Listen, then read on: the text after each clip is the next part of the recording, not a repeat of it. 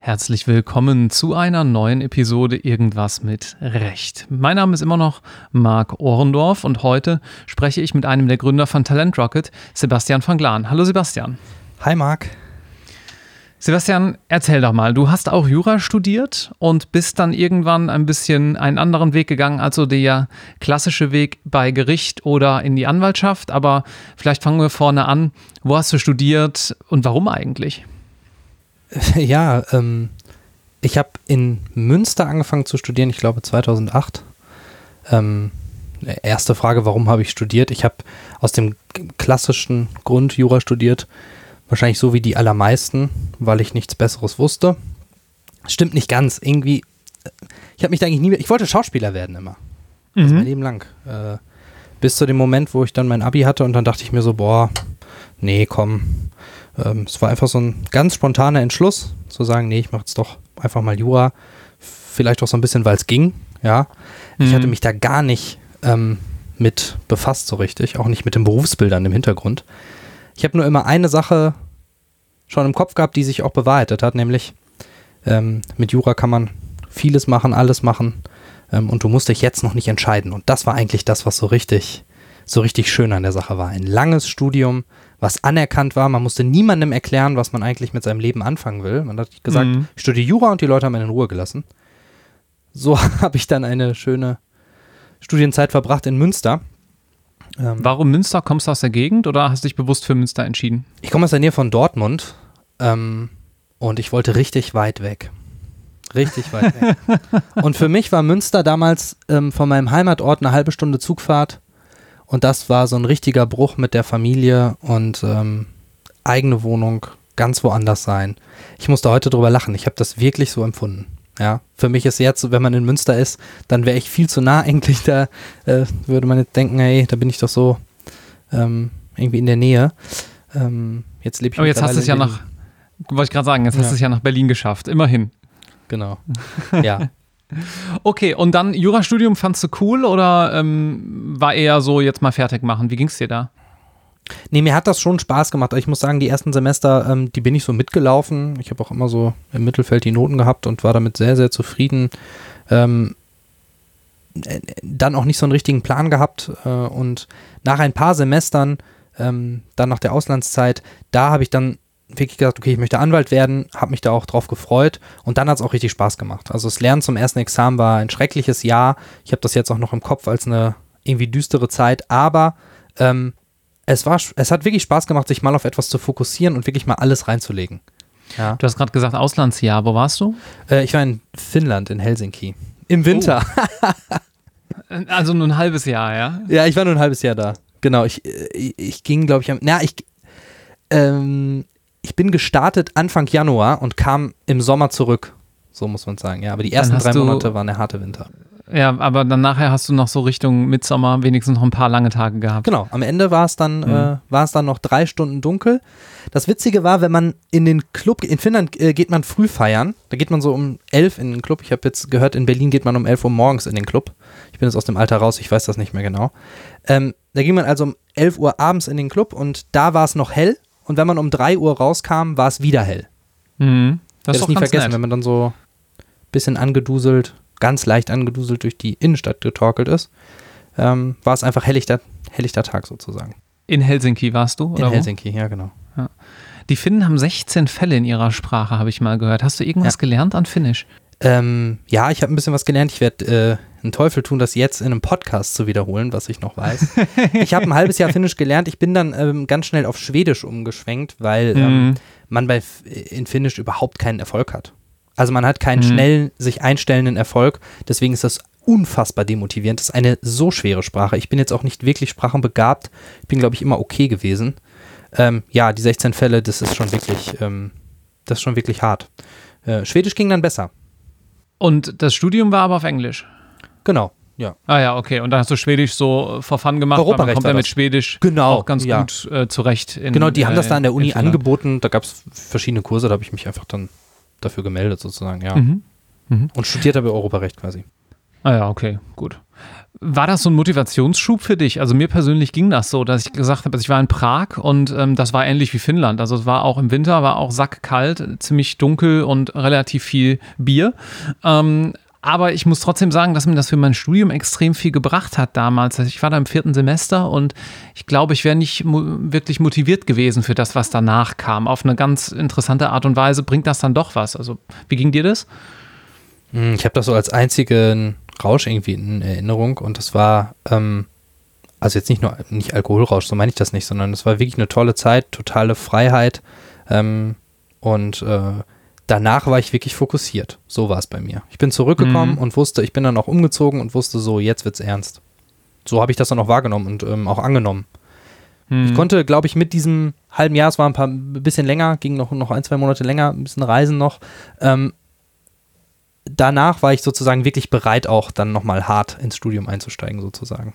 Und für Sex ja, das ist, das ist wirklich ein interessanter Effekt. Also, das habe ich jetzt auch schon äh, vielerorts gehört. Wenn ihr, jetzt im Moment ist natürlich eh schwierig wegen der Gesamtsituation, aber falls ihr vielleicht jetzt noch in einem der früheren Semester seid und später die Möglichkeit habt, ein Auslandssemester zu machen, dann ähm, faktoriert auch das in eurer Entscheidung ein. Ich glaube, das ist ein guter Tipp. Ja, es hat im Englisch nochmal ein bisschen geholfen, auch natürlich. Die Finnen sprechen ja sehr gut Englisch. Hm. Ähm, das hilft natürlich auch so ein bisschen, aber ich würde das nicht nur auf die Karriere jetzt immer münzen, so das Wissen, was man da anhäuft, das ist, glaube ich, überschaubar gewesen, sondern eher ähm, Persönlichkeitsentwicklung und ja. gutes Gefühl danach. Ja, kann ich so unterschreiben. Und Schwerpunktbereich hast du wo drin gemacht? Verwaltungs besonderes Verwaltungsrecht. Staatskirchenrecht. Ei, ei, ei. Staatskirchenrecht, acht Punkte. Bam. Jetzt muss er aber gerade, ja, sorry, also ähm, jetzt muss er erklären, was Staatskirchenrecht ist, mein Lieber. Nee, nee. was nee. ist das? Das ist, der, das ist der große Vorteil, dass ich das, glaube ich, nicht mehr so richtig erklären muss. Ey, nein, ich, ähm, genau, ich habe äh, besonderes Verwaltungsrecht und verfassungsrechtlichen Schwerpunkt gewählt. Ähm, ich traue mich auch in dem Podcast nicht wirklich zu sagen, warum. Es hat ein, äh, ein Freund, ein damaliger Freund, äh, sich äh, angenommen, fand, fand es total toll, hat mir davon erzählt. Ich dachte so, weißt du was? Okay. Ich, du, ich bin begeisterungsfähig. Ich guck's mir an. Ja. und äh, plötzlich war schon alles organisiert und äh, so bin ich da reingeschlittert. Rate ich niemandem heutzutage, ja. das so blauäugig zu machen, habe ich auch äh, in allen Vorträgen an den Unis, sage ich das immer wieder. Bitte da ein bisschen Grips reinstecken. Kanzleien schauen ja schon darauf, was auch für ein Schwerpunkt war. Ähm, also gerne immer so, am besten ist natürlich, wenn man einen steuerrechtlichen Schwerpunkt nimmt, aber gerne immer, wenn man am Ende Anwalt werden will, in die Kanzlei gehen will und kein Verwaltungsrechtler werden möchte so wie ich, dann braucht man den eigentlich nicht zu nehmen, in meinen Augen. Ja, mhm. genau. Staatskirchenrecht, ähm, da ging es dann sozusagen um die, ja, um die Rolle der Kirche in Deutschland, äh, um die Verträge der Kirche ähm, mit dem Staat, aber auch um Artikel 4. Ja, ganz einfach. Mhm. Äh, war, sehr, war im Grunde wieder inhaltlich sehr spannend. Also sowieso, besonderes Verwaltungsrecht ist halt das Leben pur. Ne? Also das ist jetzt nicht so, es hört sich immer so schlimm an. Aber, oh, würde ich auch nicht nochmal machen. Gut, und dann wusstest du später aber ähm, schon, dass Talent Rocket mal entstehen wird oder wie kam es dann dazu? Nee, wir haben in Münster an der Uni, ähm, gab es zwei Freunde, die ähm, Lawyert gegründet haben, ein, ähm, eine Headhunter-App sozusagen oder äh, Headhunter-Website ähm, für Juristen. Wir haben im Grunde erstmal unsere ganzen Freunde vermittelt an, an große mittelständische Kanzleien. Ähm, mit denen bin ich äh, befreundet gewesen, äh, in dieses Gründerteam reingerutscht ähm, und habe das dann nach dem ersten Examen sehr, sehr ernst genommen. Es hat mir sehr viel Spaß gemacht, ähm, zusammen mit, mit Philipp Kommandeur das Ganze aufgebaut dann, ähm, der jetzt ein sehr guter Freund geworden ist. Und das war eine ganz tolle Zeit. Also wir haben dann nach dem ersten Examen ich wirklich ein Jahr, ähm, war ich dann selbstständig, habe dann äh, für die GmbH, die wir dann zusammen gegründet haben, ähm, gearbeitet und den Sales da aufgebaut äh, und das Product ähm, mit Phil noch weiter dran geschliffen. Das war eine ganz tolle Zeit. Ich habe nicht ernsthaft geglaubt, dass das sozusagen mein Beruf wird. Das, mhm. ich, das gebe ich auch offen zu. Ja, wir haben das mhm. daneben gemacht. Ich habe ähm, das erst vor dem Examen, vor dem ersten Examen schon ein bisschen angefangen und habe das danach dann sozusagen ein Jahr gemacht. Ähm, dann war mir auch klar, ich möchte das zweite auf jeden Fall noch nachschieben. Aber als ich das zweite dann gemacht habe, habe ich es eher nachgeschoben, um es abzuhaken. Mhm. Da war schon ganz klar, also ich habe zur Zeit im Referendariat, ähm, haben wir dann Lawyert an die Talent Rocket GmbH ähm, verkauft äh, und es war so, dass ähm, Talent Rocket Lawyert ähm, zu Teilen übernommen hat. Ähm, Was hat ein Talent Rocket vorher gemacht? Talent Rocket äh, hat genau das gemacht. Das war ein großer gemacht. Mhm. Konkurrent. Mhm. Äh, mhm. Wir haben im Grunde, wir hatten ein großes Plakat oder so, so ein, das Logo von Talent Rocket ausgedruckt und haben das mit Pfeilen beworfen in unserem Büro. um mal so ungefähr. Ich war jeden Tag auf der Website. Die haben halt damals, die, die haben ein paar Monate vor uns die Seite gelauncht und wir haben parallel, ohne es voneinander zu wissen, ähm, an den Produkten gearbeitet und wir haben nochmal eine kleine Korrekturschleife gedreht. Ehrlich gesagt war die recht groß und hat uns nochmal sechs Monate zurückgeworfen. Das war die Zeit, die Talent Rocket dann Vorsprung hatte.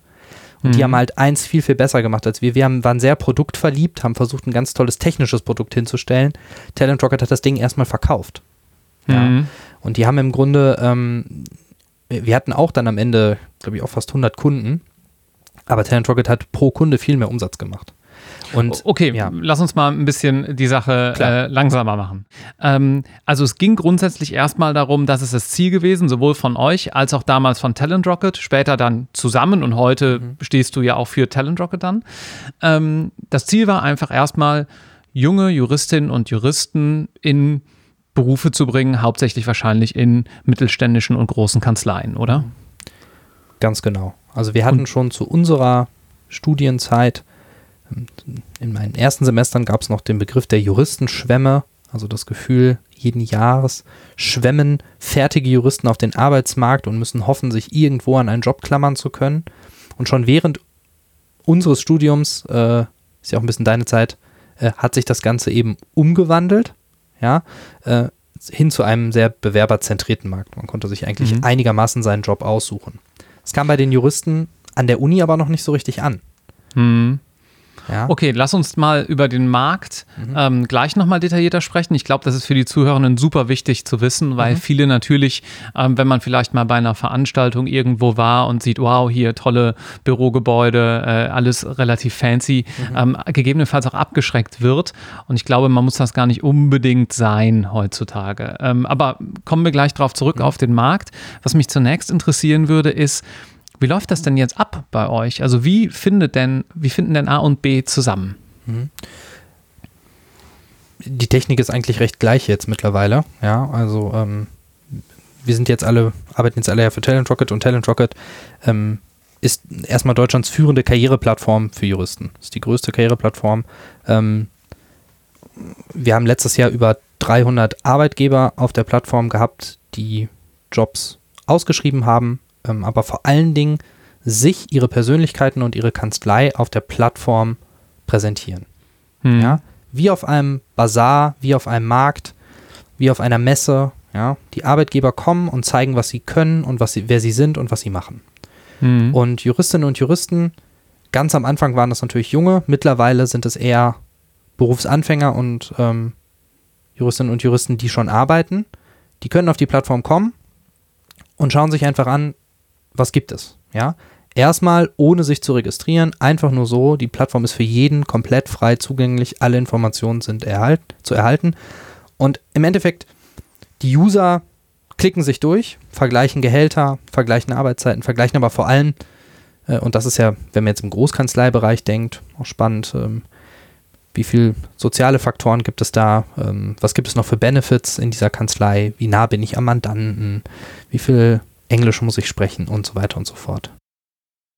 Ja, mal ähm, forsch gefragt, aber ist das nicht alles das Gleiche? Also ist nicht beim einen nur das Logo blau, beim anderen ähm, rot und beim dritten grün? Ich glaube auf den ersten Blick ja. Das ist eine super gute Frage. Die kommt witzigerweise am meisten vom Arbeitgeber selber. Ich weiß. Der sagt, äh, wir machen nichts anderes als die anderen. Der Witz ist, es ähm, ist nicht so. Kanzleien sind nicht austauschbar. Ja, auf gar keinen Fall, denn der Kanzlei, äh, der Beruf des Anwalts ist in meinen Augen immer noch sehr, sehr, hat sehr viel damit zu tun, mit welchen Kolleginnen und Kollegen und in welchem Umfeld ich arbeite. Ja. Sehe das ich genauso. ist schon unterschiedlich. Das ist schon unterschiedlich. Man hört von Kanzleien, die auf dem Papier sich sehr, äh, die sehr ähnlich aussehen auf dem Papier. Anglo-amerikanischer ähm, Raum, zum Beispiel Wall Street Kanzlei ungefähr gleiches Einstiegsgehalt, ja, wer am Sonntag nicht ans Diensthandy geht, der ist montags raus. Solche Sprüche, denkt man, das ist so, das ist faktisch nicht so. Jede mhm. Kanzlei ist schon unterschiedlich, ähm, auf die gute und auf die schlechte Art und Weise. Also es gibt Sachen, die sind bei manchen besser, es gibt Sachen, die sind bei manchen schlechter.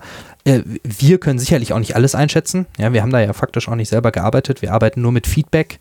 Das kann auch immer eingefärbt sein, aber wenn man es zum zehnten Mal gehört hat, glaubt man halt langsam dran. Ähm, und deswegen lohnt es sich schon, den Arbeitgeber gezielt auszusuchen und vor allem ähm, den Arbeitgeber auch zu challengen über die Jahre, in denen man arbeitet und sich zu fragen, gibt es da nicht noch was anderes? Ja. Hm. Ähm, genau. Ich glaube, es kommt auch viel einfach auf den Personal Fit an. Also am Ende des Tages ist es natürlich auch so, dass ähm, dir eine Kanzlei super gut gefallen kann. Jetzt willst du da meinetwegen ins ähm, Kartellrecht gehen und du kommst aber einfach nicht mit den drei Nasen klar, die da sitzen, ja, wo du vielleicht in einem anderen Rechtsgebiet total gut aufgehoben wärst, weil da total die Chemie stimmt. Also ähm, das würde ich nochmal so einstreuen an der Stelle, dass es auch nicht nur auf die Kanzlei Atmosphäre und auch auf so die Kanzlei-Ausrichtung, das Kanzlei-Selbstverständnis ankommt, sondern natürlich am Ende des Tages auch einfach immer mit denen, auf die Leute, mit denen ihr zusammenarbeiten werdet. Denn am Ende des Tages arbeitet ihr eben in kleinen Teams von, ja, ist unterschiedlich, irgendwas zwischen drei und ja, maximal vielleicht zehn Personen im Extremfall. Ne?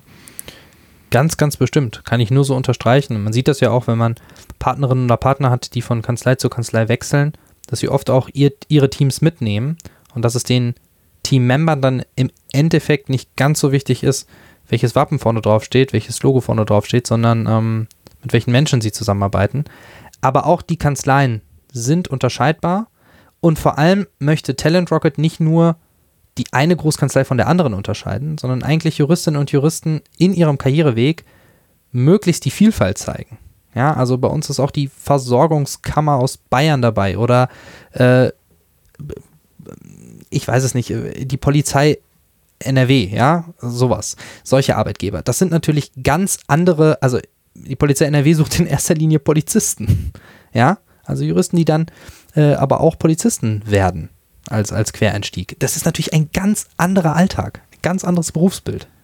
Da sei schon mal ein kleiner Blick in die Zukunft geworfen. Auch das werden wir hier spätestens im Herbst natürlich mal beleuchten. Da unterhalten wir uns mit einem Polizisten, interessanterweise auch aus NRW. Sehr, sehr spannend. Ich, ne. äh, ich bin, mir ist immer daran gelegen, dass man sozusagen über den eigenen Tellerrand ähm, hinausschaut. Also ich bin ein großer Fan von den Großkanzleien, die machen tolle Arbeit, sind auch ähm, teils sehr gute Arbeitgeber haben auch ein gutes Arbeitgeberverständnis, finde ich. Ähm, das stimmt nicht immer, das stimmt nicht überall. Aber ich finde halt auch, wir haben sehr, sehr viele spannende Kanzleien so im, im Mittelstand, die wirklich, äh, die es seit 100 Jahren gibt, die es seit 80 Jahren gibt. Ähm, und da gibt es eben auch spannende Jobs. Ja, man muss halt nur fragen, sich selbst fragen, was möchte man. Ne? Also, ja. Und ausprobieren am Ende des Tages. Klar.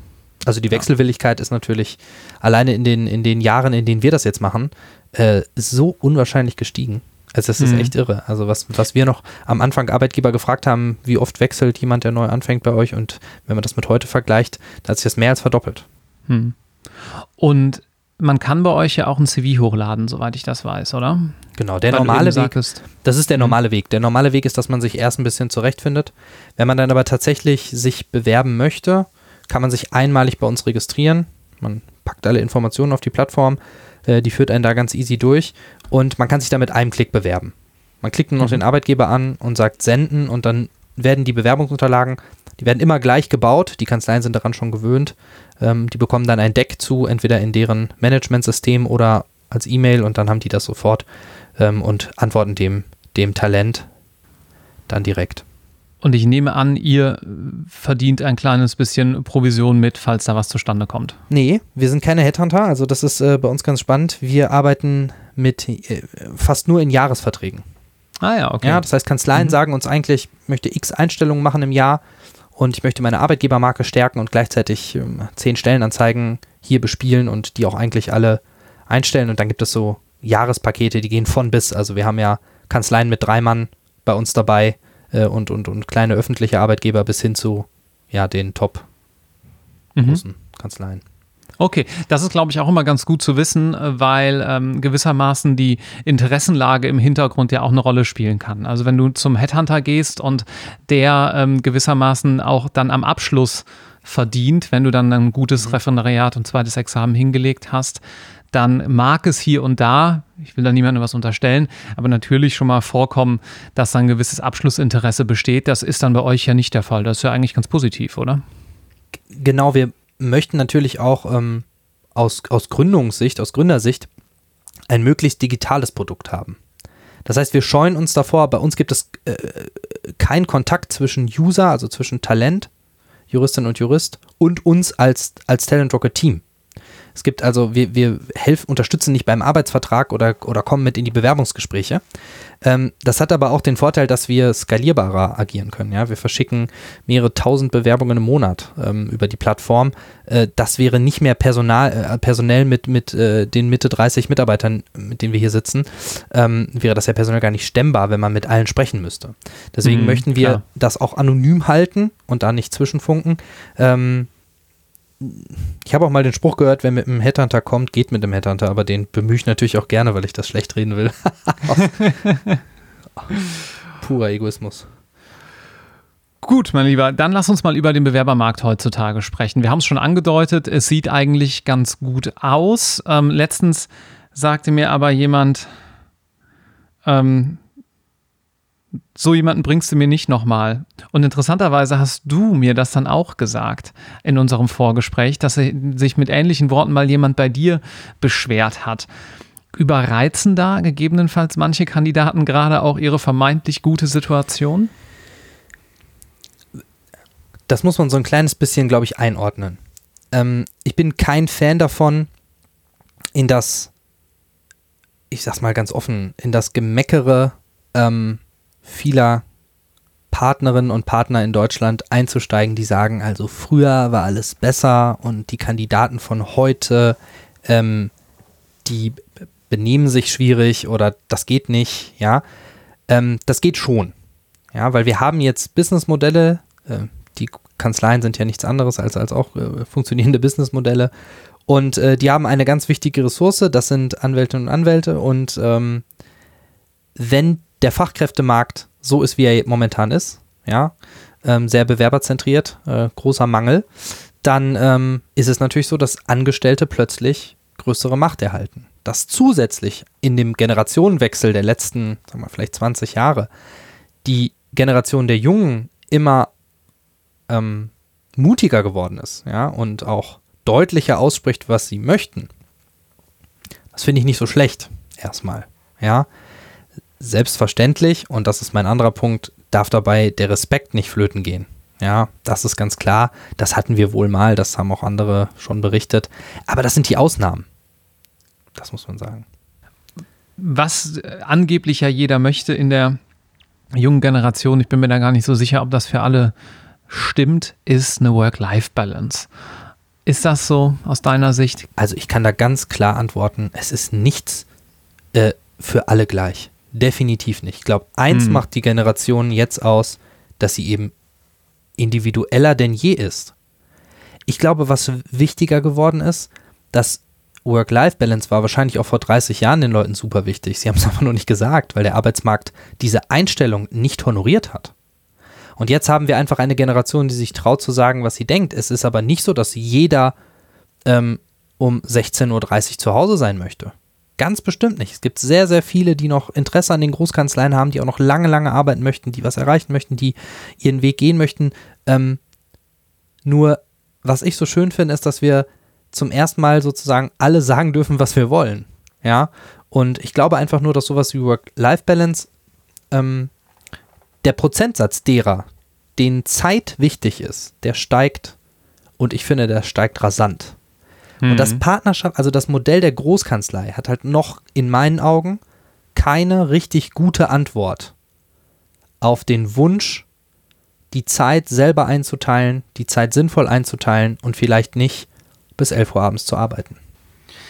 Ich sehe momentan da ein paar interessante Entwicklungen, denn das Modell Großkanzlei lebt ja unter anderem davon, dass man natürlich viele Stunden macht. Es lebt aber auch davon, dass man inhaltlich viel schafft. Das eine bedingt ja meistens das andere.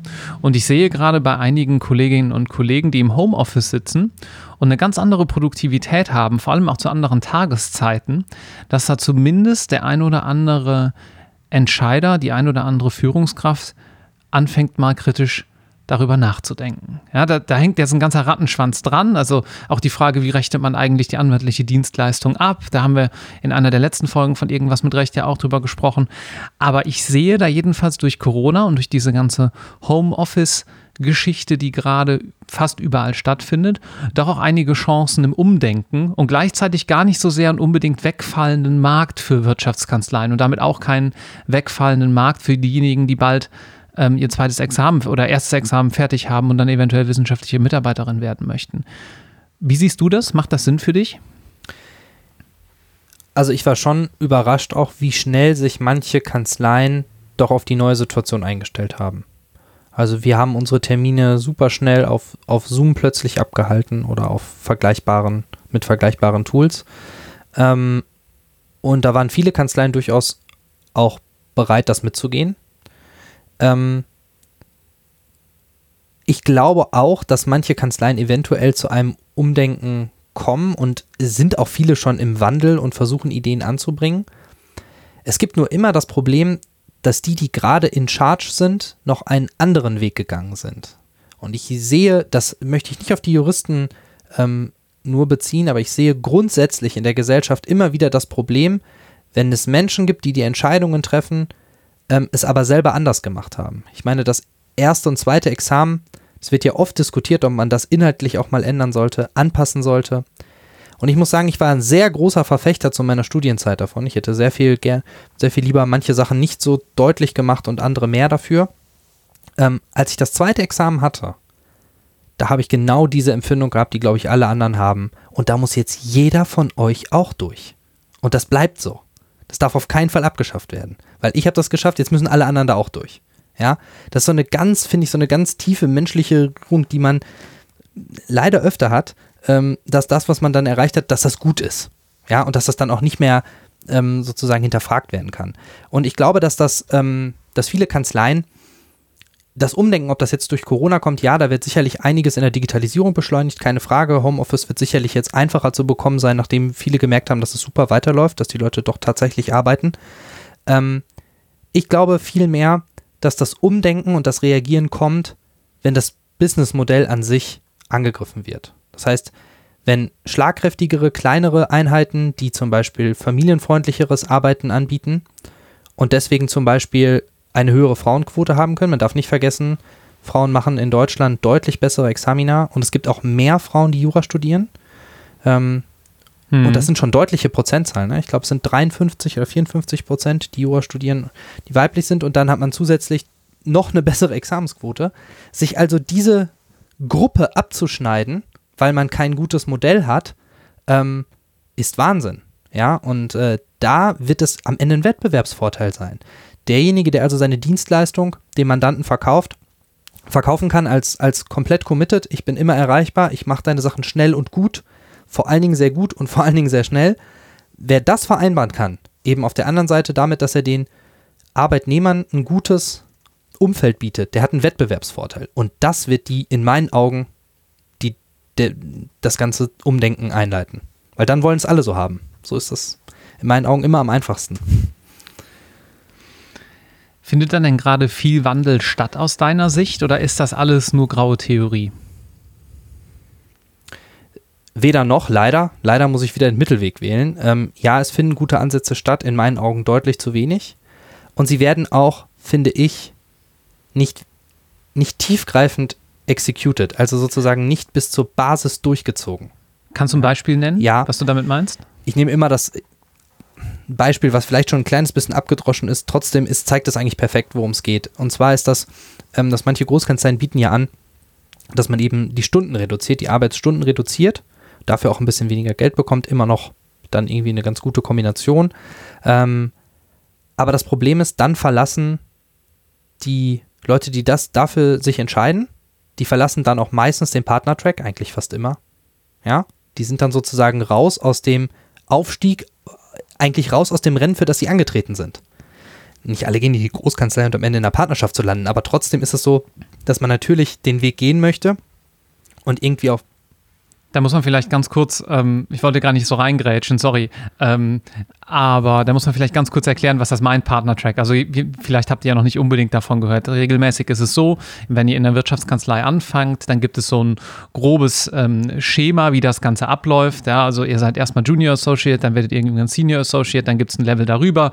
Der mag dann, der, manchmal heißt das dann noch Principal Associate oder man wird Counsel, da gibt es dann verschiedene Modelle. Und am Ende steht aber natürlich immer die Partnerschaft. Meint, in der Grundkonstellation zumindest, ihr werdet Miteigentümer der Kanzlei und habt dann dementsprechend auch unternehmerische Verantwortung, müsst Mandanten ran äh, akquirieren und so weiter und so fort. Ja? Also, dass man auch viel mehr ähm, wächst vom reinen Juristen zur Anwaltspersönlichkeit. Und das ist eben der Partnertrack, den du gerade beschrieben hast. Vielen Dank, super. Besser hätte ich es nicht erklären können. Genau das ist der Punkt, ja. Ähm, aus dem Rennen steigen dann steigt man in vielen Kanzleien, manchmal offiziell, manchmal inoffiziell. Ähm, bei manchen mag es auch anders sein, das weiß ich dann einfach nicht, äh, aus, wenn man seine Arbeitszeit reduziert. Und man hat noch ein Problem. Das ist ja schon eine Gemeinschaft in der Großkanzlei, ja. Und ähm, es bringt ja auch, es bringt natürlich ein wahnsinnig hohes Gehalt, vor allen Dingen Einstiegsgehalt mit und dann bringt es auf der anderen Seite aber auch viel Leidensphase mit, wenn man eben lange arbeiten muss und sich committen muss auf, auf Termine und da manchmal bis nachts sitzt, ja. Und in den Augenblicken ist man natürlich eine Einheit. Ja, und es mhm. wird vielleicht so ein Chorgeist geboren oder man, man unterstützt sich, ja, und man, man ist zusammen in dieser Leidensgemeinschaft. Und die Leute, die dann halt um 18 Uhr gehen können, die gehen dann um 18 Uhr. Und ich, in meinen Augen, das ist sehr, jetzt sehr subjektiv, ich nehme wahr, dass, dass das oft noch zu Problemen führt, dann, ja, im, im Grunde im Miteinander in der Kanzlei. Ja gut, jetzt bist du aber da, hast vielleicht eine entsprechende Transaktion zu beraten, die muss fertig werden. Mhm. Jeder Tag spart dem Mandanten viel Geld. Was macht man als Kanzlei dann anders? Also ich, ich bin mir nicht sicher, ob die, äh, ob die Partnerschaft der richtige Weg ist, um, um das Gesamtkonstrukt zu, äh, zu organisieren. Aber ich glaube, da bin ich äh, im Jahr 2020 noch ein bisschen radikal mit. Also wir schauen es uns weiter an. Was äh, meinst du damit genau? Grundsätzlich ist erstmal die Idee, Miteigentümer zu sein, natürlich eine großartige Idee. Aber trotzdem könnte man eben überlegen, ähm, das Miteinander in einer Kanzlei anders zu rewarden, sozusagen. Also zu, zu schauen, ob man ähm, vielleicht nicht jedem diesen Aufstiegsweg, Partner-Track, so wie du es gerade erklärt hast, vorgibt, sodass es dann dazu führt, dass es ja ganz viele nicht schaffen. Das ist ja immer das, das Gleiche. Also es ist ja gar nicht möglich, dass alle Associates zu Partnern werden, sonst gäbe es da so viele Eigentümer, das äh, wollen die jetzigen Eigentümer höchstwahrscheinlich nicht, will ja niemandem zu nahe treten. Aber man kann sich ja mal angucken, was so Großkanzleien in Deutschland für neue Partner im Jahr berufen. Ja.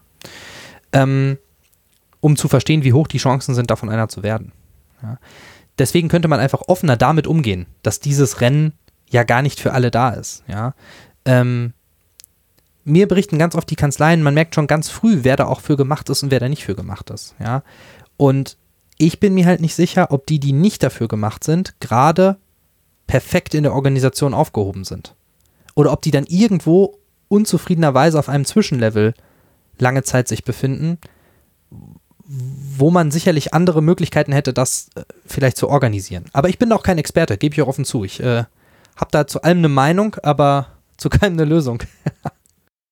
Das ist ja eine ganz komfortable Situation. Was würdest du den Studierenden raten, wenn sie jetzt sagen, okay, ich will mir das mal anschauen, wonach würdest du Ausschau halten, wenn du gerade noch mal auf der Suche wärst nach dem ersten oder zweiten Examen? Nach der Lernkurve und nach dem Mandantenkontakt. Also das sind eigentlich so Sachen, die ich glaube ich ähm, ich habe eigentlich in Studienzeiten immer gedacht, ich möchte dann in die Großkanzlei. Ich bin mir heute nicht mehr so sicher. Also ich möchte das auch nicht schlecht reden. Ich möchte auch nicht, dass das jetzt so rüberkommt. Ähm, aber ich selber wäre da, glaube ich, ähm, nicht so ein Riesenfan von, weil ich sehr gerne dann schon Verantwortung einfach habe. Habe ich auch so jetzt äh, in meinem beruflichen Leben sehr früh bekommen. Äh, manchmal vielleicht auch sehr schnell. Dann muss man da schnell mitwachsen. Aber das ist schon was, was jetzt auch sehr motivierend ist. Ja, also selbst entscheiden zu können. Ähm, und das heißt ja nicht, dass man das Handwerkszeug nicht lernen muss. Verstehe mich nicht falsch. Mir ist vollkommen klar, wenn ich als Anwalt beginne, dann ähm, da muss ich erstmal lernen, ja, da muss ich auch erstmal in die, in die Lehrstunden gehen, das ist vollkommen klar, ja. Danach würde ich ausschneiden. Ich würde wahrscheinlich dann, um das nochmal zu Ende zu sagen, irgendwo im Mittelstand vielleicht in, in einer Boutique-Kanzlei landen. Ähm, die arbeiten auch viel. Das wäre für mich jetzt nicht so ein ganz krasses Argument, die Zeit, aber ja, eben näher dran zu sein. Hm. Ich glaube, man muss zusammenfassend nochmal sagen, es sieht ganz gut aus für euch. Ja, also auch trotz Corona, ähm, das hat sich nicht so wirklich ausgewirkt. Das hat sich, glaube ich, relativ stark ausgewirkt darauf, wie, ähm, wie man arbeitet. Aber, ähm, und natürlich sind auch hier und da ein paar Stellenangebote sicherlich weggefallen.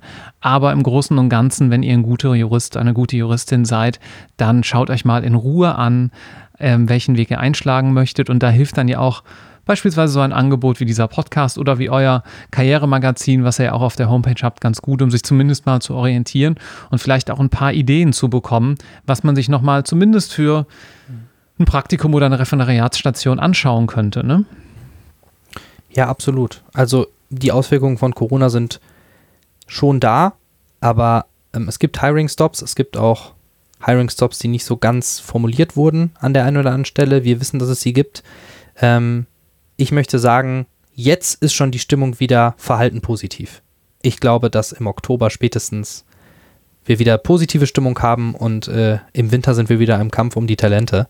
Also da muss ich, glaube ich, keiner Sorgen machen. Ich wünsche auf jeden Fall allen, die jetzt gerade noch im Karriereweg sind und äh, vor dem ersten oder zweiten Staatsexamen einen langen Atem. Und Vielen Dank, Erfolg. Sebastian. Bis dann. Tschüss. Danke. Ciao.